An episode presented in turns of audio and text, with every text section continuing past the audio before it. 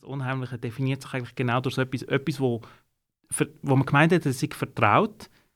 Äh, da entdeckt man plötzlich, ui, da gibt es eine andere, andere Seite. Stellen wir uns vor, ich meine, das wäre super unheimlich, ähm, in deiner Wohnung, wo du schon seit x Jahren wohnst, findest du plötzlich raus, da hat es nochmal eine Tür.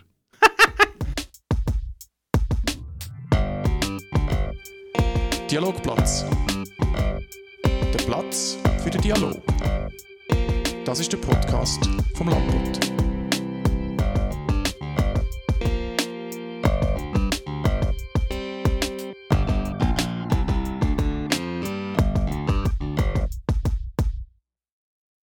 Heute haben wir im Dialogplatz ein Jubiläum zu feiern. Unser Gast ist Johannes Binotto. Er hat kürzlich seine tausendste Kolumne, seine tausendste Lomo-Kolumne im Landbot geschrieben. Und zur Einleitung muss man vielleicht gerade die Frage klären, was heißt eigentlich Lomo? Ähm, das ist, äh, bezieht sich auf eine russische Kamera, wo man äh, der Legende nach mal Fotos gemacht hat, ohne durch den Sucher zu schauen. Also man hat die Fotos so aus der Hüfte geschossen. Und ähm, ja, das tut ja einem so ein andere Blickwinkel dann geben. Und das ist auch so ein bisschen dein Anspruch. Schön bist du da, Johannes, bei uns im Podcast. Bin sehr gerne da. Wunderbar. Wir, das sind äh, Jonas Gabrieli und neben mir hockt Deborah von Wartburg. Hallo. Ja, Johannes, du hast, äh, als du da bist vor, in unserer Redaktion, einen Hut da gehabt, wie man dich kennt. Das ist auch so ein, ein Signet von dir, ein Merkmal. Was war eigentlich zuerst? Gewesen? Das aus der Hüfte schiessen oder der Cowboy-Hut? oh. Ja, ich denke, wahrscheinlich der, wahrscheinlich der Cowboy-Hut. Ähm, ich habe einen, hab einen Hut Fetisch, ähm, seit ich ein kleiner Bub bin. Ja. Und aber als, ähm, aber als Bub, als Primarschüler, dann haben immer nur alle gefunden, wenn du einen Hut hast, ah, bist du verkleidet? Und das hat mich immer wahnsinnig geärgert, weil ich nicht, ich bin nicht verkleidet war, sondern das ist, ich bin einfach angekleidet gewesen, oder? Und ich habe mich sehr, sehr darauf gefreut, auf das Alter, wo man kann Hüte tragen und ähm, nicht mehr gedacht wird, dass man verkleidet ist. Aber ich habe das Gefühl, es gibt immer noch Leute, die das Gefühl haben, ich sei verkleidet. Das bei dir immer ein Fasnachtsferien, genau. ja. Aber du bist, glaube ich, in, im Wieland aufgewachsen, oder? Du bist ähm, zumindest zu Andelfingen in Zeck, habe ich gelesen. Genau. Ich bin ähm, also geboren und, und, und aufgewachsen ähm, bis ins Teenageralter im äh, Kanton Luzern, im ja. Luzerner Seetal. Und dann ins Zürcher Wieland gezogen mit meinen Eltern und ähm, ja, auf, äh, ja, auf Andelfingen in Zeck und nachher auf Winterthur als Gimmi. Genau, genau. Ja, äh, wegen der Wüte, wo, woher kommt denn das? Weißt, hat's da hast du das auch schon mal reflektiert? Ja, Vielleicht sicher. auch in einer Kolumne mal, die ich nicht gelesen habe. Ja, das, ja, das weiß ich gar nicht. Ähm, ja, die haben mir einfach immer, also Hüte haben mir immer wahnsinnig gefallen und ich bin äh, seit äh, klein auch einfach ein grosser Filmfan immer gewesen. Ja. Und ähm, die Gangster habe ich immer toll gefunden, einfach wegen ihren Hüten. Äh, Bogart mit seinem Hut und natürlich ähm, Cowboy-Hüte sind einfach, finde ich, die schönsten Hüte fast, was es gibt. Und ich glaube, nachher ist wirklich noch, ähm, wo der George W. Bush Präsident geworden ist, wo ja auch manchmal gerne sich mit dem Cowboyhut hat ablichten, da habe ich wie so gefunden, ja genau. ähm, und äh, ich habe den natürlich überhaupt nicht mögen, den, den, den Präsidenten. Dann habe ich wie so gefunden, ja, also man darf, man darf die tollen Hüte nicht den blöden Leuten überlassen. Und das ist für mich nachher wirklich, dass ich mir einen, meinen ersten Cowboyhut gekauft habe. Ansporn gewesen, um ja, genau. das Image aufpolieren quasi. Ja, du hast ja zu deiner tausendsten Kolumne auch ein Interview mit dir selber geführt im Lampot. Dort ähm, spielst du ein bisschen mit dem und du sagst ja, dort ein bisschen, ja, deine Texte sind versucht, deine eigenen Unzulänglichkeiten zu verstehen, auszubreiten mit dem Ziel, dass äh, die Leute ein bisschen gnädiger sind äh, mit sich. Findest du, es ist alles ein bisschen streng oder die Leute sind ein bisschen streng mit sich selber?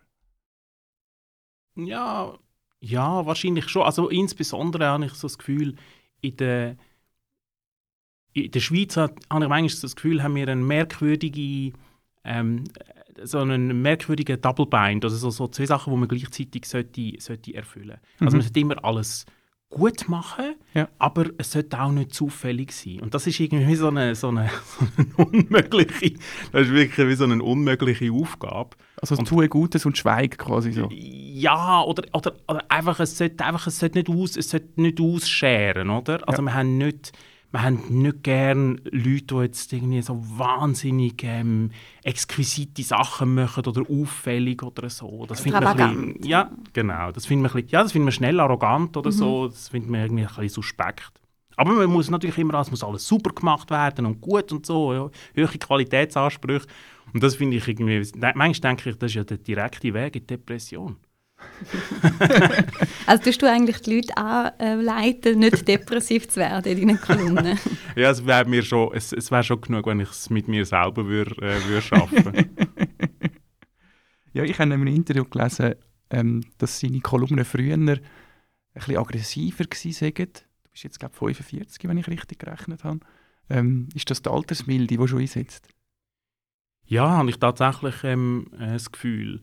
Also ich habe wirklich das Gefühl, das hat ein bisschen damit zu tun, dass je mehr äh, Leute das du auch kennst und unterschiedliche Leute, dass, dass du wirklich ein bisschen weniger hast von diesen Jugendlichen, hey, sind doch äh, keine Ahnung, hey, euch muss man mal sagen, wie es läuft.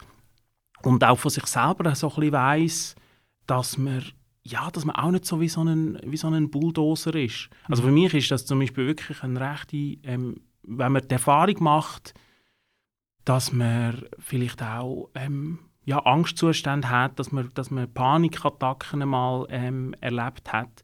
Das macht einen irgendwie ein bisschen auch ein bisschen toleranter anderen Leuten gegenüber. Und ich früher immer so dachte, hey, jetzt reißt euch doch zusammen, das ist doch keine Sache. Und dass ich jetzt so finde, nein, also man muss nicht immer wie die Axt im Wald unterwegs sein. Also die Unbesiegbarkeit, die man vielleicht hat als Jugendlicher, das Gefühl von der Unbesiegbarkeit. Ganz genau. Und das ist aber auch eigentlich etwas, das ist natürlich aber auch etwas mega Attraktives und das ist auch, das ist auch cool. Ich, ich lese das selber auch sehr gerne. Ich finde das lustig und ich finde, manchmal finde ich es auch schade, dass ich nicht mehr die gleiche Aggression ähm, habe oder Aggression, einfach so eine gewisse, eine gewisse Cockiness, aber, ähm, aber ja, das verändert sich wirklich.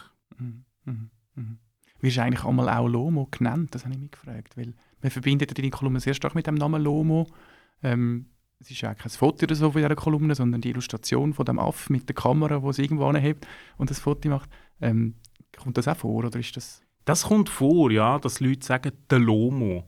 Ähm, das es. Oder, oder, ja mal. Ist denn das für dich wie trennt? Also so die Lomo-Figur und du als Person? Gut, mal als Person ist man natürlich viele Personen, das stimmt natürlich auch wieder, aber... Genau, das hast du jetzt gerade gesagt. Ähm, nein, irgendwie trennt ist es nicht und es ist aber gleich auch nicht identisch. Okay. Es ist wie, ja, das ist so ein, das ist so ein Teil von mir und, und ich weiß, dass viele Leute auf das irgendwie reagieren, aber ich finde es auch noch lustig, dass es ja natürlich einfach nur, ein, nur eine Facette ist. Oder? Ja, ja. Und, und wie, also du sagst, du kommst Rückmeldungen über, wie, wie, wie, wie viele Rückmeldungen kommst du darüber oder wie hat sich das so entwickelt? Also es ist jetzt nicht so, dass ich jetzt irgendwie gerade mit, äh, mit der Schaufel muss, äh, muss Leserbrief durchpflügen, sondern es ist mehr, was, was, was herzig ist, ist einfach manchmal, dass sich auf der, auf der Straße angesprochen wird, ähm, dass, dass jemand jetzt letztens irgendwie am, an, der, an der Busstation, dann ist mir jemand noch hinten reingelaufen, eine ältere, eine ältere Dame, wo ich nachher fast ein, bisschen schlechtes Gewissen hatte, weil ich ein bisschen schnell gelaufen bin. Ich habe das Gefühl gehabt, sie hat noch versucht, mich einzuholen. Und sie hat eigentlich nur geschwind wollen, mich ansprechen und zuerst fragen, ob ich wirklich den Johannes Pinotto sei und mir einfach wollen sagen, wie gerne dass sie meine Kolumnen liest. Das oh, sind so die Begegnungen. Und die Leute, die es total daneben finden und doof, die lesen Kolumnen entweder nicht oder, oder mich einfach ignorieren, was ähm, völlig okay ist für mich. Ja. Du hast aber über Roboterrasenmäher hast mal zumindest den Zorn von zwei, drei Leserbriefen hast mal erzählt im Interview, dass es da äh, Widerstand gegeben gegen deine Ansichten. Ja, das war herzig, weil, weil, weil dann wirklich so Leserbriefe gekommen sind, die auch sehr ernsthaft eben erklärt haben, also erstens mal, was ich falsch verstanden habe, die Technik von, von der, von der Rasenmäherroboter und auch, wie das die sonst super sind. Und es hat etwas ähm, bestätigt, was ich aber eigentlich auch sehr schön gefunden habe, ähm, dass wir auch zu technischen Geräten natürlich ein unglaublich inniges Verhältnis können, können aufbauen können. Und das ist mir natürlich eigentlich total sympathisch. Also ich habe dann natürlich als, als nächstes dann auf das aber auch eine Kolumne, eine mea culpa Kolumne quasi geschrieben, wo ich ähm, ja, erklärt, also ich habe nach wie vor keinen Rasenmäherroboter, aber, aber dass ich grundsätzlich sozusagen die Haltung gegenüber diesen Maschinen auch sehr äh, sympathisch finde. Mhm. Du hast ja auch etwas mitgebracht heute, wo das gerade ein bisschen, ein bisschen aufnimmt. Ähm, was, was hast du da uns äh, mitgebracht? Ich habe einen Spieluhrenfisch äh, mitgebracht, was irgendwie schon, wenn man das hört, man schon merkt, dass das ist eine komische Verbindung von verschiedenen Sachen. Also das ist ein, also das ist ein, ein, ein, ein kleiner ähm, Fisch, ähm, so, so mit so Kunstfähli. Äh, und der ist bei mir ähm, im Kinderbettli ähm, schon gehangen. Und da ist eine Spieluhr drin mit einem, mit einem Schnürli, das ich kann aufziehen kann. Und das habe ich dann einmal gespielt ähm, zum, zum Einschlafen. Wie man ihm aber ansieht, ist er wirklich auch schon sehr, sehr ähm, verliebt. ähm, also er hat äh, die Schuppen schon grossflächig auch ein bisschen verloren. Und eben auch die Öffnung, wo man die Spieluhr hat können raus und reinnehmen die ist schon ziemlich ausgefranselt. Was irgendwie eigentlich recht signifikant ist, weil es heißt, dass ich wahrscheinlich als Kind schon sehr früh angefangen habe, den Fisch auch ein bisschen auseinanderzunehmen, beziehungsweise einfach immer die Spieluhr raus und, äh, und, und reinwurschteln. Mhm. Also du hast wissen, du hast dem Geräusch auf den Grund gehen. Ja, offenbar. Wo, wobei eben das jetzt im Nachhinein kommt einem das alles dann natürlich so signifikant vor, mhm. dass ich wie so, wie so das Gefühl habe, ähm, also ich bin ja neben, neben dem Kolumnenschreiben, was ja wirklich nur ein kleiner, kleiner Teil, Teil ist von meinem, von meinem Alltag, bin ich eigentlich ähm, äh, ja, Medienwissenschaftler. Und das ist natürlich lustig ähm, zu sehen, dass da in dem Kinderspielzeug, ähm, wo eben auch ein Medienobjekt ist, dass mich das offenbar interessiert hat, zu wissen, was steckt in dem Fisch drin, was ist das für ein, für ein Gerät und eben auch sozusagen die Lust daran, ähm, damit zu experimentieren, das Gerät rauszunehmen. Ähm, und auch ganz offensichtlich, auch das sieht man so an diesen, Ledierungen, ähm, vor allem auch mit Geräten zu hantieren, wo ich selber eigentlich gar nicht so recht verstanden wie sie funktionieren. Und das ist definitiv etwas, was mir geblieben ist bis, bis heute. Ich tue am liebsten mit, mit Geräten umspielen, wo ich äh, nicht recht weiß, was ich da eigentlich mache. ja, also man muss sagen, zu dem Fisch, der ist ja, also der hast du da sehr liebevoll angelegt ähm, und, und so drapiert und, und, mitgenommen. Und der ist aber schon total äh, ausgefranst. Ähm, ist, äh, genau, der Schaumstoff kommt raus. Ähm, ja, ist das so ein bisschen, ist das deine Beziehung auch zu, also wie gehst du so zum Beispiel auch zu Kolumnen an? Dass du so liebevoll und doch auseinandernehmen ohne Erbarmen eigentlich. das ist noch eine schöne Beschreibung. Ähm, also ich glaube, es ist sehr repräsentativ für, für ich bin so ein, ein, ein, Sammler, das ist wirklich ganz schlimm. Ich, äh, ich habe immer mehr Sachen bei mir daheim. Ich habe auch immer mal so gemeint, ich denke mich mal auf irgendetwas spezialisieren und das ist dann super. Danach kann ich dann ganz viele Bücher kann ich dann weggeben, weil ich die dann nicht mehr brauche. Und es hat sich bis heute nicht eingestellt, die Situation. Das ist eher das Gegenteil, dass mich immer noch mehr Sachen interessieren und dass ich dann auch eben auch so quasi so ein, so ein Objekt wirklich irgendwie wahnsinnig ähm, wertvoll finde und so ein ja, ich glaube für die Kolumne schon so ein bisschen zu versuchen, ob man auf irgendetwas, auf etwas Alltägliches wie so ein einen anderen, einen anderen Blick findet oder so ein einen neuen Dreh.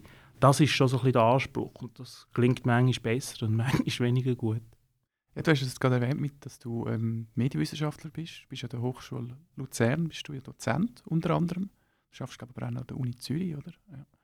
Ähm, ich habe mich dann, als ich das ein bisschen angefangen habe lesen zu deiner Forschung, du machst ja noch das Forschungsprojekt für den Schweizerischen Nationalfonds, das du leitest, zu Video-Essays, ähm, ich ein angefangen, in mich einzuschauen und lesen und muss sagen, oh, das ist für mich schon ein eine andere Welt. Ähm, und dann dachte ich zu dieser Kolumne, ist das eine rechte Fallhöhe?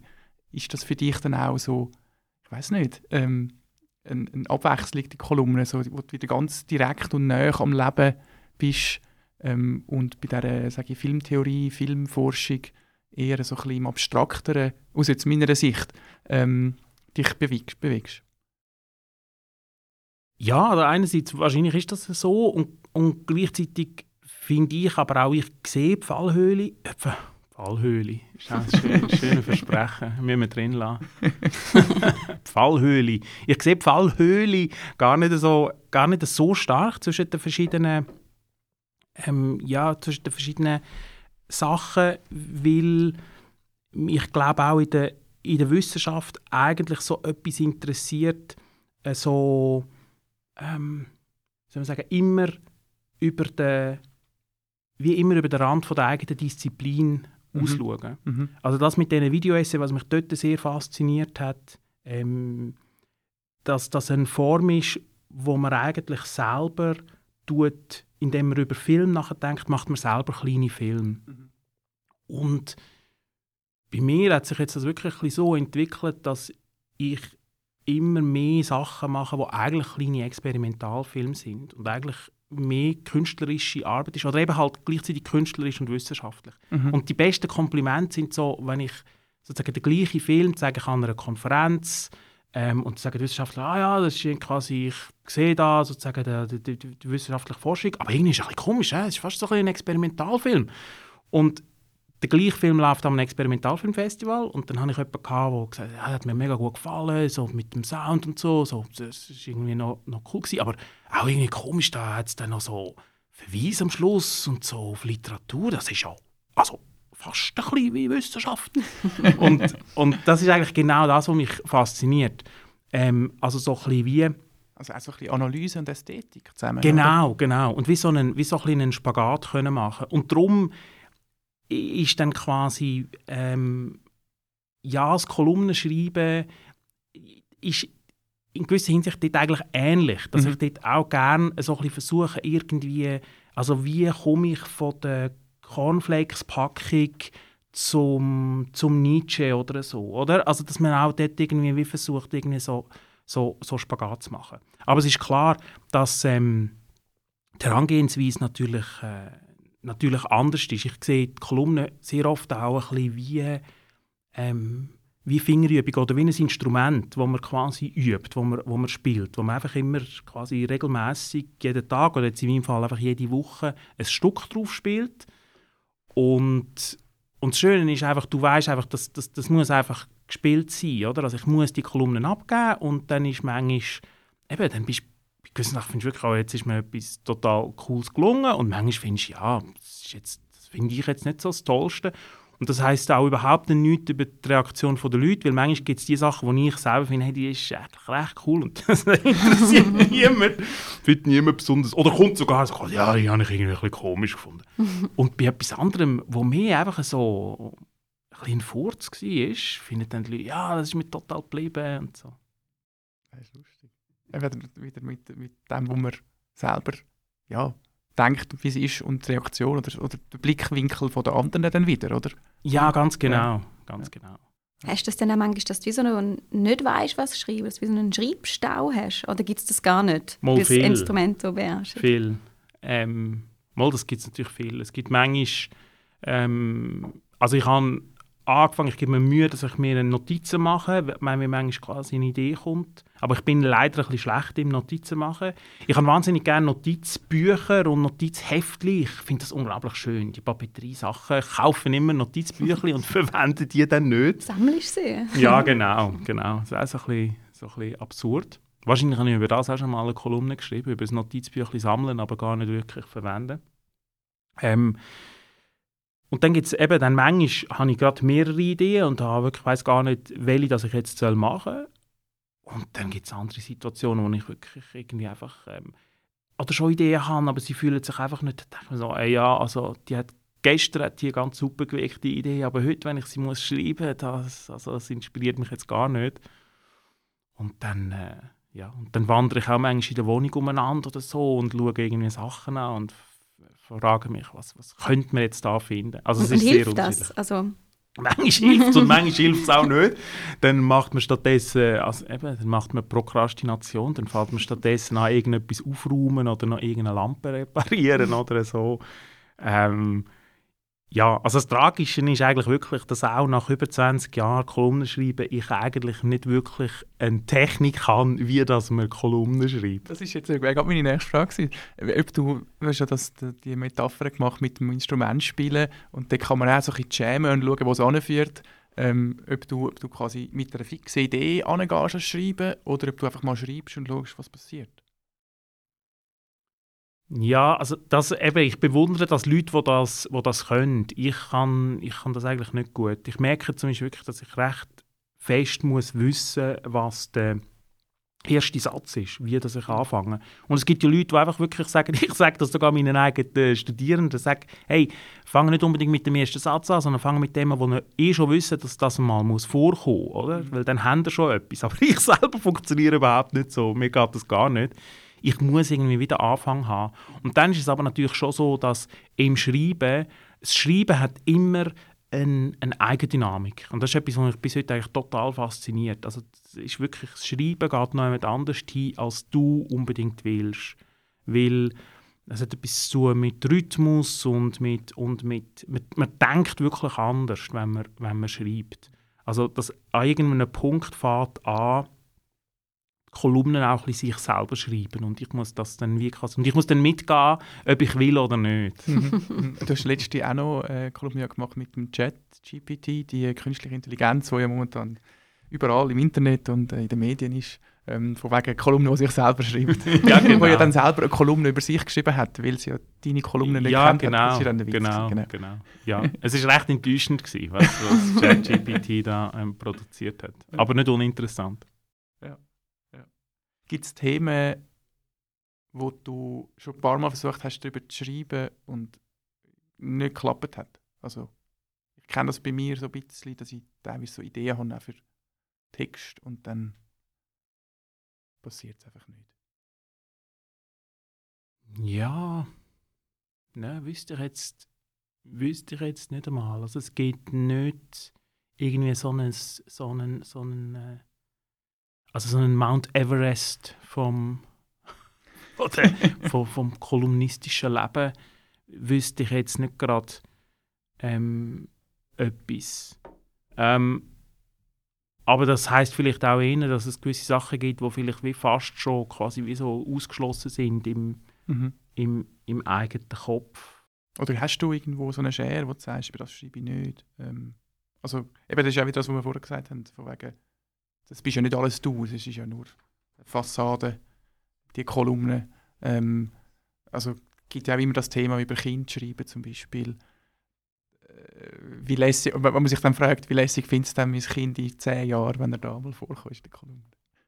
Genau, das ist sicher ein, ich meine, das ist sicher ein Thema mit der, mit der Familie. Die Familie ist ein sehr ein, ein, ein, ein, ein zentraler Teil von meinem, von meinem Leben und, und natürlich auch immer sehr inspirierend, aber es gibt dort wie quasi ähm, ja, also Intimitäten ausbreiten oder wirklich Sachen, die könnten irgendwie ähm, meinen Kind oder meiner Frau peinlich sein, das ist, ja, das, äh, das überlege ich mir natürlich sehr und da gibt es sehr viele Sachen, wo, wo ich finde, wo man nicht darf, ähm, brauchen. Und dann muss man auch immer, immer schauen mit dass man sich nicht selber ausbeutet. Also dass man nicht alles vom eigenen Leben so quasi wie so zu einem Objekt macht, weil man es potenziell damit auch entwertet, dass man daraus einfach quasi ein Kolumnen äh, macht. Wobei eben, bei einer Kolumne ist noch das Schöne, die ist auch, ich meine, die schreibt man und die wird an einem Tag gelesen und nachher wird sie auch wieder vergessen, was auch, ich finde eigentlich auch völlig okay ist. Ähm, aber also ja, du meinst glaub, damit also, dass man nicht alles durch die Kolumnen-Themen brüllen anschaut im Leben, was passiert. So, oder? Genau. Ja. Aber ist dir das denn schon mal passiert, dass du etwas in einer Kolumne verwendet hast, wo du nachher gedacht hast, wow, da habe ich mich jetzt vielleicht ein bisschen zu nackig gemacht oder da ist ein bisschen, ein bisschen zu viel von mir preisgegeben, das ist mir gerade unwohl oder so. Hast du dich da schon mal selber ausbeutet? Nein, ich glaube, nein, ich glaube nicht, nicht extrem. Ähm, aber ich müsste wahrscheinlich auch die alle mal irgendwie so ein bisschen durchschauen und um, um das irgendwie äh, um das können feststellen Und da gibt es aber sicher Kolumnen, die ich natürlich so nicht mehr schreiben ähm, aber auch das ist etwas, was ich glaube, finde, da wird man besser mit, ähm, mit zunehmendem Alter, auch wie, dass man das sozusagen, wie, dass man die Balance, ähm, wie man die Balance findet. Aber das ist wirklich, ich finde, das ist ein riesig großes Thema.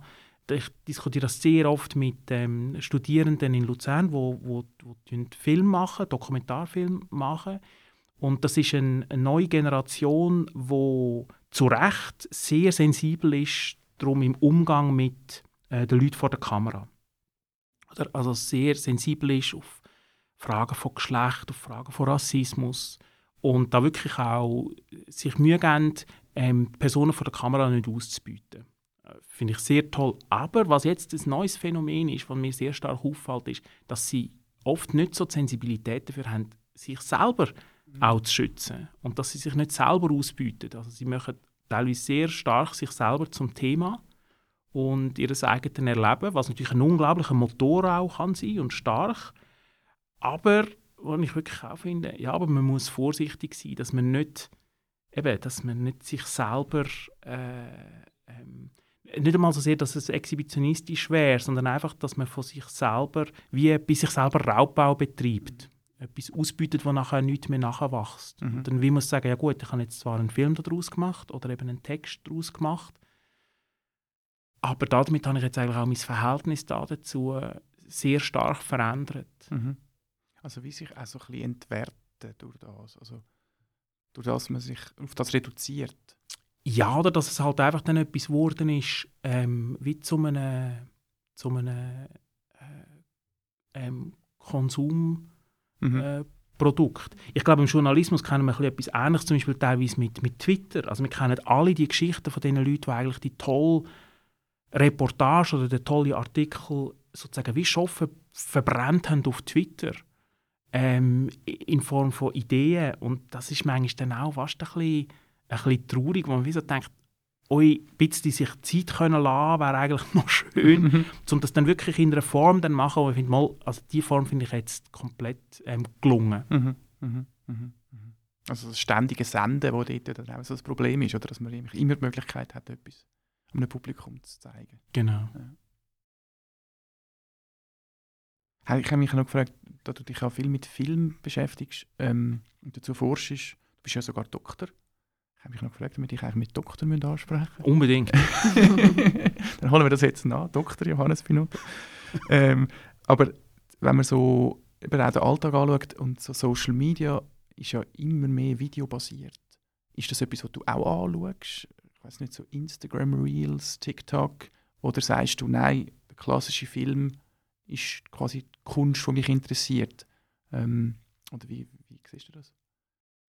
Auch da mache ich einen totalen Spagat. Also, also ich bin überhaupt nicht, gehöre überhaupt nicht zu denen, die dann quasi ah, das ist jetzt sozusagen das Ende von der Kultur und so, sondern ich finde das eigentlich total spannend. Und jetzt gerade auch zum Beispiel in der Video-Essay geht es mir wie auch so darum, zum zu zeigen, das hat unter Umständen sehr, sehr viel mit Filmgeschichte zu tun. Also ich habe zum Beispiel ein Video-Essay gemacht über Technik vom Lupen, dass man sozusagen ähm, Clips einfach sozusagen in einer Endlosschlaufe ähm, zeigt. Und das ist etwas, was äh, TikTok macht zum Beispiel, oder? Mhm. Und dann denke ich mir so, hey, nein, so da die Clips, die Loops, das ist ja, oder? Also, und ich schaue eben noch Kino als Kunst und so etwas, das ist ja das Schrecklichste. Aber die Filmgeschichte hat genau so angefangen, mit solchen kleinen Clips, wo man eigentlich in Endlosschlaufen geschaut hat. Also es ist eigentlich lustig, dass dann TikTok einen wieder zurückführt, sozusagen wie so der Anfang von der Filmgeschichte. Also ich finde das eigentlich sehr interessant und gleichzeitig befreit mich das aber, habe ich das Gefühl, auch so ein bisschen davon, dass ich ähm, die Tatsache, dass ich irgendwie sehe, dass es so eine Verbindung hat mit, äh, mit, mit einer langen Geschichte, bewahrt mich gleichzeitig auch so ein bisschen davor, dass ich jetzt finde, hey, das ist jetzt irgendwie, das, das ist jetzt das Allerwichtigste, das ist jetzt quasi so mhm. So, ähm, also das ist jetzt alles, was früher war, ist jetzt sozusagen wie obsolet wurde durch das. Finde ich dann auch nicht. Sondern mhm. ich finde, wieso? Nein, das steht auch einfach in einer, in einer Tradition. Ein bisschen ähnlich jetzt auch mit der, mit der KI. Also mhm. weder ist das irgendwie jetzt das Ende von der Menschheit, noch ist das jetzt irgendwie die riesige Revolution, die jetzt alles verändert. Sondern es hat unglaublich Ähnlichkeiten eigentlich mit, mit, ähm, mit medialen Entwicklungen, die wir immer schon wieder ähm, erlebt haben. Oder? Und mich, auch da, da interessiert mich eigentlich weniger so die Idee, bist du dafür oder bist du dagegen? Also ich meine, ich finde, wie alle interessanten Fragen kann man nicht so beantworten in Form von bist du dafür oder bist du dagegen. Sondern alle interessanten Fragen sind, das ist jetzt das ist nicht die Alternative. Du bist auch ein grosser Fan von der Ambivalenz, gell? Genau. Das Absolut. Also, dass man gleichzeitig verschiedene Sachen, widersprüchliche Sachen auch muss können aushalten Ja, weil ich, weil ich wirklich einfach zutiefst überzeugt bin, dass wir eigentlich seit seit Geburt die ganze Zeit genau so leben. Wieder auch der, der, der Spieluhrenfisch. Du musst so, ihn mal noch aufziehen. so, ein, so, ein Beispiel, so ein Beispiel dafür. Aber jetzt haben wir eben dann wirklich, soll ich es wirklich machen? Ja, wir haben dann ein bisschen Hintergrundmusik. Ja. Ja, da haben wir halt wirklich so das Problem. Siehst du, jetzt muss ich da wieder das, jetzt muss ich sogar das Schnürli zum Aufziehen, muss ich da jetzt, Ja, jetzt finden. wird da Aber Fisch jetzt nicht fest rumgerübelt. aufziehen. Ja, siehst du, und jetzt spielt er, einmal, jetzt spielt er.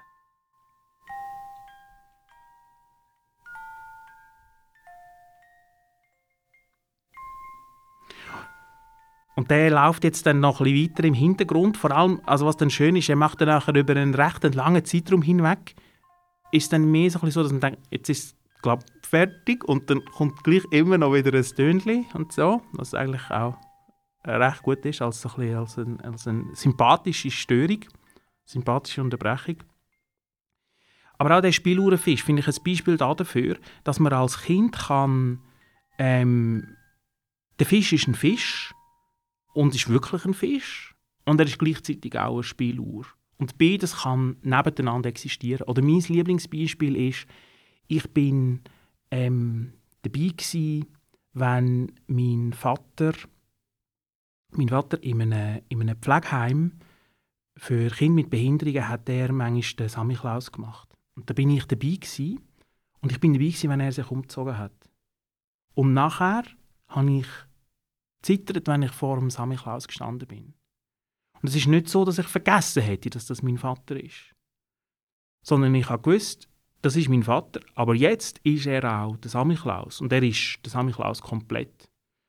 Und eigentlich haben wir ja jede Menge solche Sachen, oder? Also wir wissen auch, dass... Äh, wir wissen auch, dass, die, dass, dass äh, die vorgesetzte Person, dass die auch zum Beispiel eine Verdauung hat und auch aufs WC muss. Aber es ist auch die vorgesetzte Person. Und also man tut eigentlich immer, mehrere Sachen sind sozusagen koexistent ähm, miteinander. Und ich finde es wirklich eigentlich ein Problem, wenn man anfängt, ähm, so tun, als sei eben, als eben quasi die Frage, einfach ganz eine simple Frage von ähm, bist du dafür oder bist du dagegen? Und es gibt, ähm, und es gibt natürlich ähm, jede Menge politische Parteien, die eigentlich nur aus, eigentlich aus, aus, auf dem basieren, also quasi eigentlich komplexe Fragen zu verkaufen, als sei es sozusagen eine Frage von bist du dafür oder bist du dagegen? Wir müssen auch teilweise so quasi handeln, wenn wir ein Abstimmungsbüchlein haben, dann werden wir nicht gefragt, um dort äh, zum, zum, zum einen Aufsatz zu schreiben, sondern dort ist auch einfach Ja, Nein oder Enthaltung. Könntest du mal ein Video-Essay einschicken? Aber eigentlich ist es problematisch als, als Vorstellung. Weil alle Interess eigentlich, unser ganzes Leben ist eigentlich nicht eine Frage von Ja oder Nein, sondern von wenn so, dann das und, und, und, Und ich weiß so. zwar, aber gleichzeitig mache ich doch auch das und, und manchmal finde ich so, aber irgendwie auch das andere. so das Meandrierende, Genau, wie wir uns das Leben bewegen. Ja. genau. Wenn du jetzt schon ein paar Mal über Film geredet hast, du eigentlich, weißt du noch, was dein erster Film war, den du geschaut hast? Mir hat sich das lustigerweise eingebrannt. Ich weiß meinen ersten Kinofilm. Ja, also Kinofilm bei mir auch. Ja. Und das ist, ähm, das ist äh, Bernhard und Bianca vom, vom der Walt Disney Film. Und vor und das ist noch mit einem Vorfilm. Das hat ja mal Disney noch gemacht. Und zwar Disney hat ja auch noch eine Produktionslinie gehabt von ähm, Kurzdokumentarfilmen. Hm. Und vorher ist ein Dokumentarfilm über Huskies. Gsi. Und das ist mir, ja, das ist mir sehr geblieben, auch weil Bernhard und Bianca ein unglaublich ähm, auch melancholischer ähm, Disney-Film ist. Ist jetzt lustig, weil ich, jetzt, wenn ich es erwähne, komme ich gerade ein bisschen Hühnerhaut über. Ja. Weil das ist auch nicht ein Film, den ich so gerne eigentlich schaue. Ich habe den, glaube nachher vielleicht ein- oder zweimal noch gesehen, weil der mich wirklich zu fest ähm, aufwühlt. Ja, bewegt hat. Ja. Ist aber spannend, dass dich das jetzt gerade so auffällt, weil du hast ja auch in deiner Forschung viel auch so ein bisschen mit, gut, das ist mit so einem Unbehagen ähm, dich beschäftigt, also Ja. so mit äh, der ein, also hast du auch ein Buch geschrieben oder eine Abhandlung Genau. gemacht, ein Buch geschrieben, Tatort, Mhm. über so die, ähm, Über das Unheimliche. Unheimliche, genau, das war Ja. das Wort. gewesen. Ähm, ich habe gedacht, du beschäftigst dich in dem Fall sehr gerne mit dir, oder hast du auch so ein Ambivalenzgefühl dabei? Ja, total. Also das ist eigentlich wirklich, das ist wirklich sehr lustig eigentlich, weil, weil als Kind mein Lieblingsmärli, das ist wirklich, also eindeutig, mein absoluter Lieblingsmärli ist immer gewesen, von einem der Auszug das Fürchten zu lernen. Ähm, ich habe immer das Märchen wollen, wollen hören. Und ich hatte ganz früh schon wirklich eine Faszination für, für Gruselgeschichten, für Horrorfilme. Und gleichzeitig bin ich sehr ein schreckhafter Mensch und auch ein ängstlicher Mensch. Und das ist überhaupt auch wieder, es ist eigentlich kein Widerspruch, sondern es passt eigentlich völlig, dass mich das, glaube ich, wirklich immer, immer sehr beschäftigt hat. Also die Angst, das hat mich wirklich immer, immer fasziniert. Und Ja. dass ich halt dann über das Unheimliche forschen ähm, ja, das ist, äh, das, das ist mir sozusagen, wie, wie soll ich dem sagen? Es scheint mir wie die Wiege hineingelegt ähm, zu sein. Das ist wirklich seit Kindheit. Das, Also auch so eine. Neugierde, die dann geweckt wird, weil das, das in einem auslöst. So. Genau, und vielleicht schon auch so ein bisschen die Hoffnung, dass man das dann durch das irgendwie besser in den Griff bekäme. Ähm, was übrigens, Spoiler Alert, nicht wirklich der Fall ist. ich, bin nicht weniger, ich bin nicht weniger ängstlich oder weniger sensibel für, für beunruhigende ähm, Sachen, nur durch das, dass ich mich auch professionell damit beschäftige. Also du weißt, was es jetzt auslöst, aber du kannst es gleich nicht. Ja, oder das Lustige ist, man kann es, auch das, man kann sozusagen am einen Ort kann man das ähm, erforschen und studieren und am anderen Ort kann man das gleich völlig unvorbereitet ähm, treffen. Und ich glaube aber auch das ähm, kennt man eigentlich. Mhm. Äh, ich meine, das ist wie. äh, Ich kenne zum Beispiel, ich kenne sehr viel, ich habe sehr viele Bekannte, die Psychotherapeuten oder Psychoanalytikerinnen sind. Ähm, und das ist zum Beispiel auch nicht so, dass die nur durch das, weil sie sich die ganze Zeit mit neurotischen Strukturen beschäftigen, dass die selber nicht würden auch quasi unter denen leiden, sondern die haben genauso die gleichen Sachen auch. Also Mhm. das schützt einen vor gar nichts. Aber es, ist ja auch, es hat auch etwas Befreiendes, oder? dass man sich nicht kann durchanalysieren und dann komplett beherrschen sondern dass der Geist wie auch so ein bisschen... Absolut. Also ich finde auch, wenn, wenn, wenn die Alternative wäre, ähm, okay, jetzt ist alles durchanalysiert und durch das ist es auch sozusagen alles wie stillgelegt und beruhigt und es ist alles sozusagen schubladisiert und erledigt. Ähm, nein, das wird man ja auch eigentlich auf, auf, äh, auf, auf gar keinen Fall. Ich finde auch, das ist eigentlich etwas, etwas sehr Schönes, aber es ist schon auch manchmal stressig. Also weil ich schon auch, eben, ich, ich würde zum Beispiel manchmal wirklich gerne denken, äh, ich wäre gerne weniger ängstlich oder so. Was, was, was macht dir denn zum Beispiel Angst? Also ein Horrorfilm oder so zum Beispiel? Ja, das nicht unbedingt so sehr, aber, aber so. Ähm, also, was ich zum Beispiel denke, was am meisten Angst macht, ist wirklich die Angst vor der Angst. Mhm. Mhm. Das ist Also- im Film wird ja auch sehr viel mit dem gespielt. Ja, Mhm. also dass die Angst eigentlich eben etwas ist, wo, wo keinen fixen Ort hat. Und wenn man es zum Beispiel vergleicht mit so etwas wie einer, einer Phobie, dann hat die Phobie, wenn ich jetzt zum Beispiel sage, ich habe eine Schlangenphobie, dann hat die Schlangenphobie den grossen Vorteil, dass die Angst irgendwie ein bisschen fokussiert ist. Dass ich irgendwie weiß, okay, da gibt es das, das Objekt oder das Tier oder das, das, die Situation, die macht mir Angst. Und wenn ich das vermeide, dann kann ich auch mit der Angst umgehen. Nur das Problem ist, darum finde ich das immer ganz, also das finde ich, das finde ich wirklich ganz etwas Grausiges, wenn so in so kurz Fernsehshows, wenn Leute irgendwie eine Phobie abtrainiert wird. Mhm. Weil ich mich dann immer frage, wo geht jetzt die Angst her? Weil die Angst Mhm. ist nicht einfach weg, sondern jetzt ist sie potenziell, diffundiert sie nachher überall hin. Oder? Mhm. Und, und manchmal habe ich das Gefühl, wir, wir müssen ähm, vielleicht wie unser Leben besteht auch ein bisschen darin, dass wir sozusagen die ganze Zeit immer wieder müssen Ort finden für die Angst. Um Also, dass sie nie ganz weggeht. Ja, sondern mehr, dass wir sie irgendwie mit der ein bisschen umgehen können. Mhm. Mhm. Dass man sie noch kann verschieben kann. Ja, Hast genau. denn du irgendeine Phobie? Ich zum Beispiel habe panische Angst vor Schnecken. Ich Oh, wow. Schnecken furchtbar. Gibt es auch irgendetwas, was bei dir so das auslöst? Nein, ich glaube, es, ich bin glaube wirklich mehr so, äh, so für, für so phobische Reaktionen es ist es wirklich sehr so, so Situationen.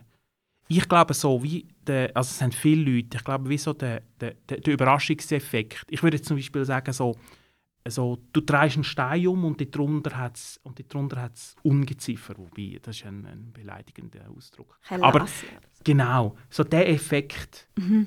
ähm, von dem plötzlich taucht etwas auf, wo es nicht sollte, sollte sein sollte. Mhm, das Ungewisse auch so ein bisschen. Ja, oder eben, es ist eigentlich auch wieder das, wieder das Unheimliche, oder? Also mhm. das Unheimliche definiert sich eigentlich genau durch so etwas, etwas wo, für, wo man gemeint hat, dass sich vertraut, äh, da entdeckt man plötzlich, ui, da gibt es eine andere, andere Seite. Stellen wir uns vor, ich meine, das wäre super unheimlich, ähm, in deiner Wohnung, wo du schon seit x Jahren wohnst, findest du plötzlich raus, da hat es nochmal eine Tür.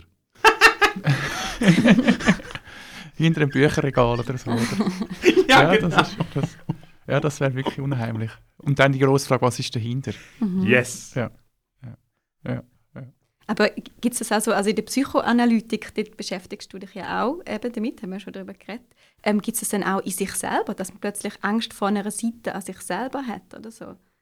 Oder, oder erlebst du so etwas, vielleicht mal im Kolumnen schreiben, wenn du sagst, das ist eben so ein bisschen unbewusster Vorgang auch irgendwann, dass du plötzlich merkst, ui, da habe ich, ui, wo bin ich denn da abgebogen? So. Ja, also sicher, dass ähm, ja, eben, dass man auch sich selber, dass man sich auch selber nicht so nicht so im Griff hat. Und das glaube ich wirklich, ähm, also so verstehe ich übrigens auch eigentlich das Ziel von der, von, von der Psychoanalyse wäre nicht ein Ding, von, dass man sich durchanalysiert hat und dann ist alles sozusagen erledigt, sondern es ist wirklich mehr eigentlich so, dass man akzeptiert, dass es irgendwie Seiten bei einem gibt, wo man Mühe hat damit oder wo man, wo man nicht recht ähm, zu Schlag kommt damit und dass man sich wirklich mit diesen Seiten auch tut, tut arrangieren. Ähm, ja, also das ist wieder das vom Anfang, mhm. eine gewisse Großzügigkeit ähm, auch mit sich selber. Also mhm. Also ich merke zum Beispiel eben, es gibt so gewisse Sachen, da komme ich ganz schnell, ganz schnell Angst über. Ich habe zum Beispiel so, so Existenzängste und ich weiß, dass, ähm, dass das wahrscheinlich, also ich könnte wahrscheinlich Multimilliardär sein und ich hätte das immer noch. Also es ist nicht wirklich, es hat nicht wirklich zu tun mit Realität. Mhm. Ähm, und und das bringe ich aber irgendwie bringe ich das auch und ich weiß sogar teilweise was wahrscheinlich so mit der Grund ist warum dass ich das habe aber ich bringe das ähm, irgendwie wegen dem auch wenn ich das weiß geht es wegen dem nicht, nicht weg mhm. also wenn mir wenn bei mir ähm, meine vorgesetzte Person sagt du Johannes ähm, wir müssen noch hast du mal Zeit wir müssen noch etwas miteinander besprechen dann ist mein erster Gedanke also ich verliere die Stelle okay. also immer völlig also was ich weiß ist eigentlich so gelinde gesagt übertrieben mhm. mhm. als, als, als Reaktion. Mhm. Aber dann weiß ich, dass es sozusagen wirklich im Kopf und, und muss mir dann auch ein bisschen im Kopf sagen, auch wenn sich jetzt der Bauch so und so fühlt, ähm, wahrscheinlich ist es, jetzt, ist es jetzt nicht so und jetzt musst du einfach, jetzt musst du halt einfach ein bisschen, jetzt nicht gerade... Ein cool bleiben. Genau. nicht so ernst genau. in dem Moment. Ganz genau, mhm. genau. Was mir aufgefallen ist, wenn ich so ein bisschen über dich recherchiert habe, ist, dass du eben viel mit Amerika, ich denke auch die Filmindustrie ist ja sehr stark geprägt von Amerika, logischerweise. Ähm, woher kommt so diese Faszination? Oder auch der Cowboy-Hut? Ähm, ich nehme an, du hast wahrscheinlich auch viele amerikanische Filme äh, geschaut oder sehr gern. Ja, und ich habe auch, ich habe auch Amerikanistik studiert, also amerikanische ähm, Literatur und unterrichte das auch an der, an der Uni Zürich. Ähm, ja, das hat sicher mit dem Film zu tun.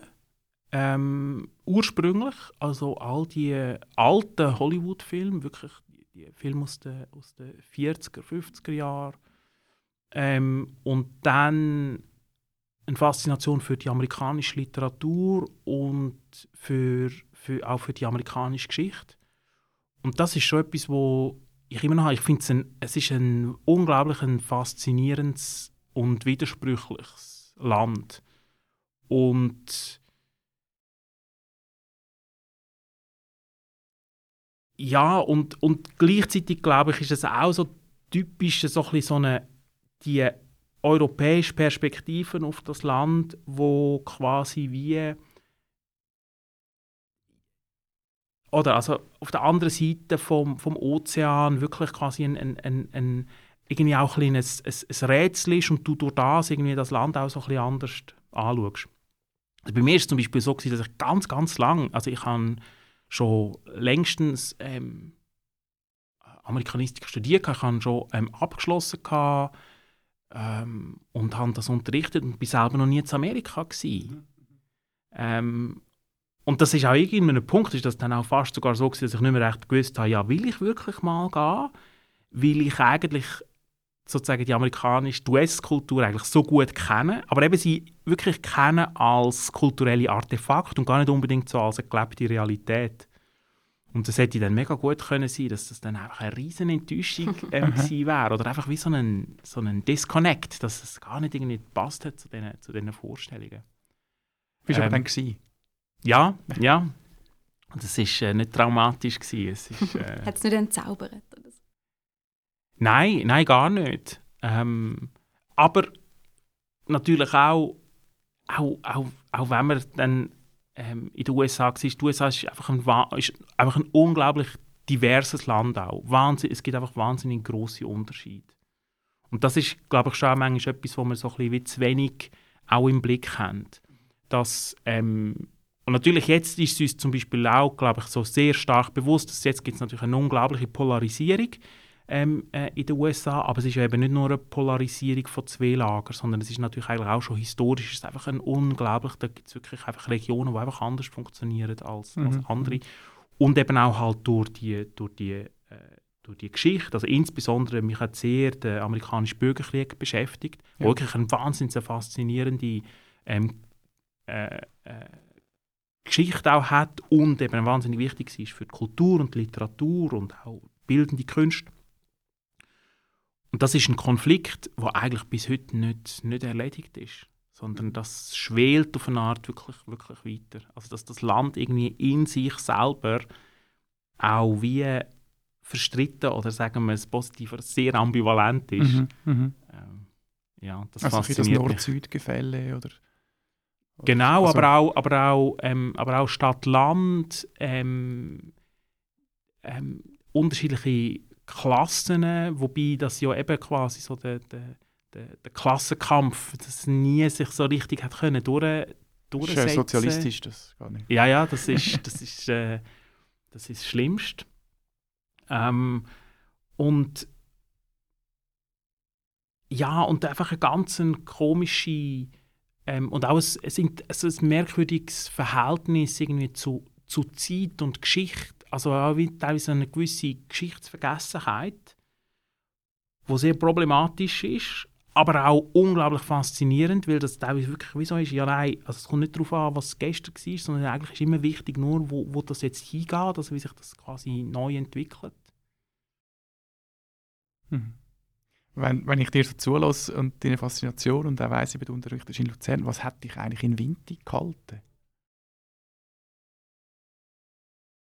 Ich finde Winterthur extrem schön. Ähm, ich habe es äh, Zeit lang auch zu, äh, zu Zürich gewohnt und habe eigentlich nicht wirklich, habe, also ich habe das auch sehr genossen, aber mir gefällt irgendwie in Winterthur eine komische, ich finde, es ist, es ist, ein, es ist gleich ein, ein, eine grosse Stadt, wo man auch sich kann so bewegen, dass man eigentlich nicht, es ist nicht wie auf einem, es ist nicht wie ein Dorf, wo, wo, wo man jetzt irgendwie, jetzt, ich dann so das Gefühl habe, wo man recht beobachtet wird. Es ist aber irgendwie auch ein bisschen, es ist ein bisschen provinziell, aber ich finde das eigentlich total sympathisch, wenn man das von sich selber irgendwie auch weiß.